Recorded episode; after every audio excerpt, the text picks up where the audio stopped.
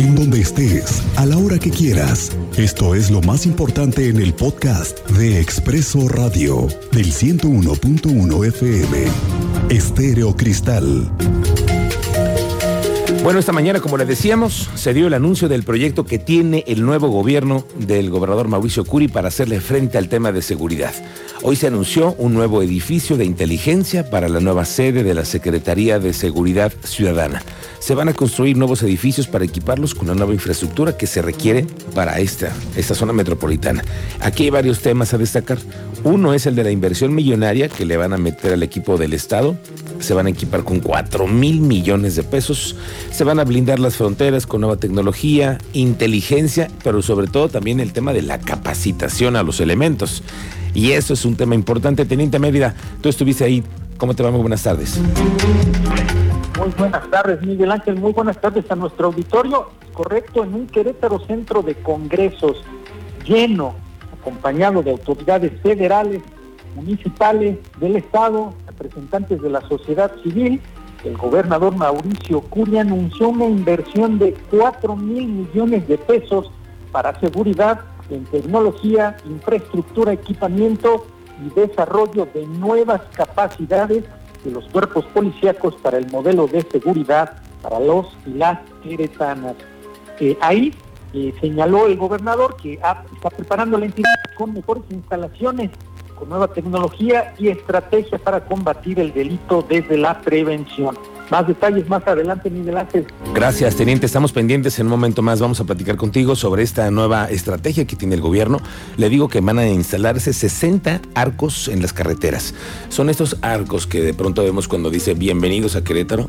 Ahí es donde van a estar estos arcos de seguridad para verificar quiénes son los que entran, si tienen vehículos con reporte de robo, en fin. Hay 18 hangares que se están anunciando, 18 hangares para drones especializados en la vigilancia aérea, que cuando suceda un tema, inmediatamente llegan a hacer una observación del el entorno cuando tengan algún asunto. O también se puede hacer de forma preventiva para saber quiénes están transitando por ahí, cuando el tema de los, de, los indocumentados, que de pronto hay zonas en las que hay muchos y luego no se observan. Entonces esto va a permitir eh, un nuevo modelo de seguridad.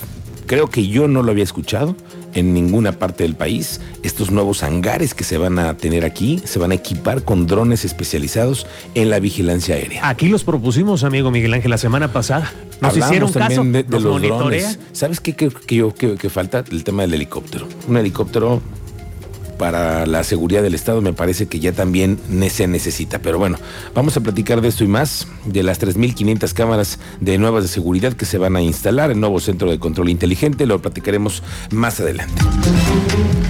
Pero aquí viene lo importante, hoy el gobernador Mauricio Curí trae un discurso, creo yo, más combativo para quienes buscan desestabilizar el tema de la seguridad. Uno, Curi dice que se levantaron más de 4.000 encuestas de seguridad para conocer qué los ciudadanos opinan con respecto al tema. Reconoció que en Querétaro hace muchos años que no sucede que existan denuncios por cobro de piso. Esto que pasa en otros estados, el cobro de piso, el derecho de piso, como se le denomina comúnmente.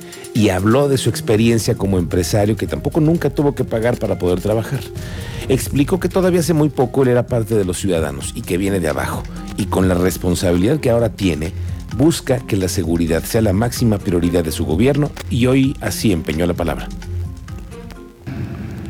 Pero hay que decirlo, hay una minoría que no lo está haciendo.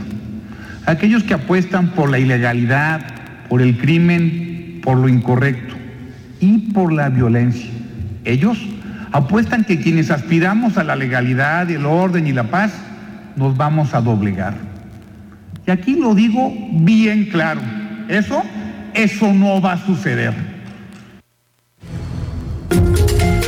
Bueno, y para los que se sienten muy influyentes y que piensan que por ser amigos cercanos del gobierno, porque luego sucede, dice el gobernador que el mensaje también es para los intocables. Dijo que aquí ni de nombre ni de apellido, a todos igual. Toma la barbón. Soy muy claro y honesto. No puedo impedir que vaya a haber delitos, pero lo que sí puedo hacer es todo lo que esté a mi alcance para prevenirlos. y en el lamentable caso que sucedan, castigarlos de manera ejemplar. Tienen mi palabra. Cuando no podamos prevenir el delito, impartiremos justicia con toda la fuerza del Estado y todo el castigo de la ley. Para lograrlo, este modelo se basa en tres conceptos. Bueno, vamos a hablar ahora del tema del contagiadero del COVID. Ese es el contagiadero por todos lados. Hoy el coordinador general de la UCEBEC, Raúl Iturralde, confirmó que el sector educativo ha registrado un ausentismo. Maestros y alumnos, académicos, los administrativos también, muchos enfermos. Cuéntanos, Andrea Martínez, ¿cómo te va? Buenas tardes, bienvenida. ¿Qué tal, Miguel Ángel? Muy buenas tardes. A ti y a toda la auditoría. Así es, el sector educativo ha registrado un ausentismo de docentes, personal de apoyo y alumnos de escuelas públicas de nivel básico en el estado de Querétaro. Esto a causa de la cuarta ola de contagios de COVID-19. Al respecto, bueno, pues el coordinador general de la UCEDEC, Raúl Iturral de Olvera, explicó que esto se debe que presentan síntomas sospechosos a la enfermedad y tienen que aislarse para hacerse una prueba de diagnóstico. Señaló, bueno, pues que en caso de salir negativos, estos que regresan a sus actividades. Escuchemos justamente la explicación que nos daba el coordinador general de la UCEDEC. Bueno, sí, definitivamente sí hay algunos profesores y algunos, algún personal de apoyo que han reportado que tienen síntomas y la instrucción de la vocería es que se mantengan aislados por lo menos cuatro días para que puedan hacerse la prueba y ya desengañarse si tienen o no tienen COVID. Si no es COVID, se presentan a, a trabajar y si la prueba sale positiva, pues se tienen que resguardar unos días más. Y bueno, asimismo reportó que no se han registrado brotes de COVID-19 en los preescolares, primarias y secundarias públicas que regresaron a clases presenciales, pero sí un incremento en el número de casos. Igualmente, eh, bueno, el coordinador general de los CEBEC afirmó que tampoco hay cierres de escuelas por contagios de COVID-19 hasta el momento. Esta es la información, Miguel Ángel. Gracias, una buena noticia, Andrea. Gracias. Esta semana vamos a entrarle a fondo a revisar y conocer todo lo que tiene que ver con los que están inscritos en la búsqueda de ser los defensores de los derechos humanos en Querétaro. Todos los perfiles. Son 18 las y los aspirantes. Hoy viene, por ejemplo, una de las mujeres más activistas que hay en el tema este. Busca el cargo Maricuso Campo y también va a estar aquí. Pero hay grilla en la toma de decisiones de la Cámara de Diputados. Resulta que una de ellas, Aleida Quintana, que es activista y representante del grupo Tequei, comentó estar en contra de otro de los participantes, que es Mario Carrillo. Él es uno de los perfiles que busca también presidir la Defensoría de los Derechos Humanos. Se opone a Leida Quintana a la participación de Tapia porque ha mostrado en sus redes sociales estar en contra de los derechos de la comunidad LGBT y de las mujeres a decidir sobre su propio cuerpo. Dice Aleida Quintana que es grave que una persona con este perfil busque contener. Yo revisando los perfiles de quienes contienen para, para ocupar el puesto en la, en la defensoría, encontré este nombre de una persona que yo no ubicaba este, públicamente, ¿no? Ni en la labor de defensa de derechos humanos. Encuentro el perfil de esta persona, lo busco en internet, me da su página de Facebook y al revisar la página de Facebook encuentro que tiene un sinfín de publicaciones antiderechos en contra del matrimonio igualitario, eh, en contra del derecho a decidir de las niñas y mujeres sobre su cuerpo, es, específicamente en contra del aborto. Y bueno, esto me pareció muy grave. Encontré también algunas eh, publicaciones que compartía de los legionarios de Cristo. Y entonces no me sorprendería que eligieran a una persona con este perfil, pero es lo que se me, parece más grave, ¿no? Que una persona con esta, con este perfil como el, como el que comentas, esté buscando eh, la titularidad de la defensoría. Eso me parece muy, muy, muy grave. Bueno, le digo que le vamos a entrar a la grilla con el tema de los que buscan levantar la mano para la Defensoría de los Derechos Humanos. Hay de todos los perfiles, hoy vamos a platicar con una de ellas. Bueno, resulta que también en la Universidad Autónoma de Querétaro están con la negociación con los sindicatos y el Sindicato de Trabajadores y Empleados, el famoso Estehuac, está solicitando también un aumento laboral, un aumento en las prestaciones. Alejandro Payán, cuéntanos cómo te va. Buenas tardes. Pues efectivamente, eh, pues a inicios de tanto en el como el Chupahuac están iniciando negociaciones. La rectora de la UAC, Teresa García Gasca, afirmó que la universidad buscará lograr un acuerdo satisfactorio con los sindicatos, incluso por arriba del tope del incremento, el cual es el promedio del 3.5%, que esto lo marca el sindicato.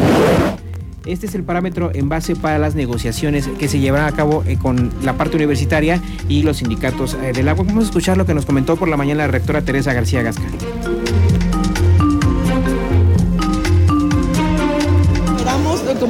Todos los años, estar por arriba del tope.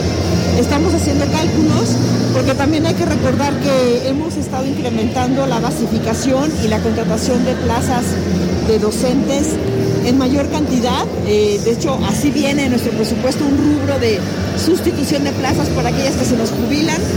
Pues también estamos incrementando nuestro personal de base, eh, pero estamos haciendo todo lo posible. Yo espero poder estar por encima de ese tope salarial, como lo hemos hecho en los años pasados. Miguel Ángel, pues efectivamente eh, la rectora comentó que pese a que aún, aún no hay reuniones formales con el sindicato, eh, se han tenido diálogos eh, todavía y acercamientos y esta semana ya se harán las proposiciones formales antes de la tercera audiencia que se llevará el próximo 31 de enero en la Junta de Conciliación Arbitral. Digamos que ese ya es el plazo fatal, ¿no? Cuando ya viene el estallamiento de huelga que está anunciado para febrero. No, el estallamiento de huelga está anunciado para el primero de marzo. Todavía podría haber una cuarta ah, audiencia si es que no llegan a acuerdo, pero pues la rectora confirma y confía en que ya tendrán eh, una reunión concreta y un número concreto para esta reunión del 31 de enero. Bueno, vamos a ver cómo van avanzando las negociaciones con el sindicato. Gracias, Alejandro. Muy buenas tardes. Sí, Miguel buenas tardes. Bueno, pues hay otro asunto que el fin de semana el presidente de la República, Andrés Manuel López Obrador, dijo que su testamento político se dará a conocer, pero hasta que fallezca, obviamente. El sábado el mandatario informó que redactó un testamento político para garantizar la gobernabilidad del país en caso de fallecer durante el ejercicio de sus funciones. Esto fue lo que dijo el presidente. Y tengo desde hace algún tiempo un testamento y ya siendo presidente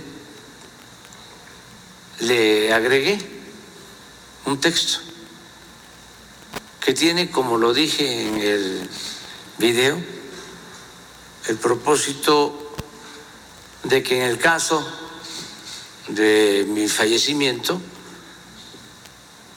se garantice la continuidad en el proceso de transformación